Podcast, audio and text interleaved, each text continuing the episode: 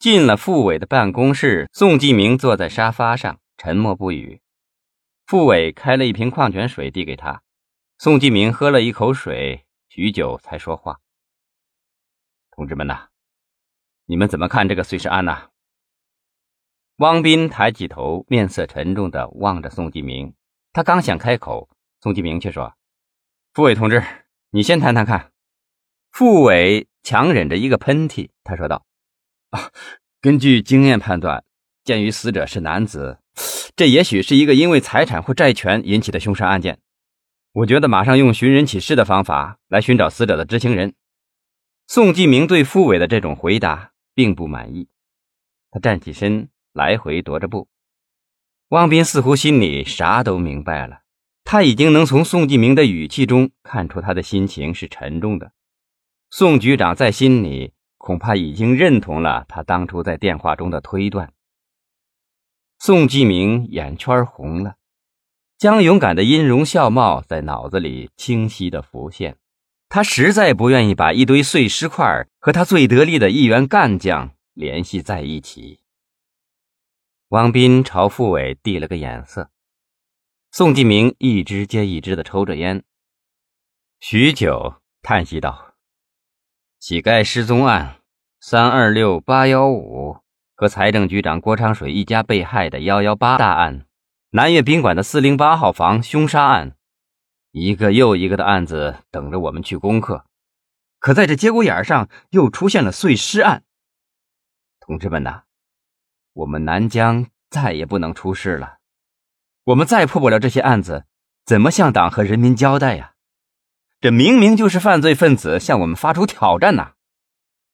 宋继明情绪激动，他又要向付伟要烟。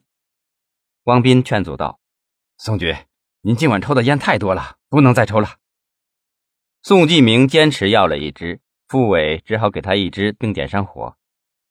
宋继明把一支烟抽了一大半。平静了一下情绪，开始谈起对这起碎尸案的看法。我认为汪斌的直觉判断是有可能的。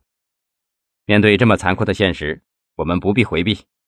假如江勇敢同志真的遭到不测，我们只能是化悲痛为力量，争取早日的破案。所以，傅伟同志，我要求你们分局眼下的当务之急：第一，尽快的取送样品送省厅做 DNA 鉴定。看看是不是江勇敢同志遭到不测，记住，结果没有出来之前，不能向任何人透露我们的先期分析。第二，王斌同志，你们配合省厅专案组进一步的深挖细查。我个人的意见是重点做好串并案工作，这是我以前的观点。将发生在南疆的这几起系列大案所有的有关材料调集起来，进行综合的分析。三二六八幺五以及财政局长郭长水一家被害的幺幺八大案。这几起案件不仅作案手法相似，作案时间相似，危害结果相似。从公安部刑侦局专家反馈的信息看，这几起案件从现场提取的毛发所做的 DNA 鉴定中，尽管没有发现图谱相同的地方，但我们也不能被这表面现象所迷惑。说到这里，宋继明的手机响了，他看看号码，心里一紧，是市委书记文艺打来的。文书记这么晚打电话，一定有重要的事。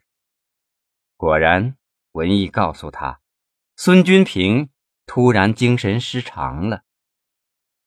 宋继明一时没明白文艺的话，他甚至对孙君平很陌生，他只是以前听说过有关天龙国际商贸城工程上的事，有人传言说孙君平是李先法找来专门为他的这项工程背黑锅的。文艺问。在哪呀？在医院。宋继明如实说：“不是，我在临江公安分局，这里发生了一起碎尸案件。又是一起凶杀案件。”宋继明在这边点点头，语气沉重了下去：“啊，是啊，从目前案情分析看，这不是一起简单的凶杀案件呐，有关情况还得等到进一步调查再看了。这么说，这个案子已经有点眉目了。”我们也只是根据现场情况的分析，现在还不能下任何的结论。那你们集中力量，争取早日破案吧。说到这里，又用低沉而严肃的口气说：“宋局啊，按照省有关领导的指示，请你马上派专人重点的保护孙军平。这一切不要惊动任何人，一定要找可靠的人，绝对要保密。宋继明已经从文艺的话语中领悟到了事情的严重性，他想进一步询问有关的情况，文艺却没等他开口，又补充说：“你明天一大早就派两个民警到市第四人民医院，把孙军平直接送至省精神病医院，一定要遵守保密工作纪律，要保证孙军平的人身安全。另外。”不能让外界知道孙军平的下落。好了，就这样。接完电话，宋继明愣怔着，好半天没说一句话。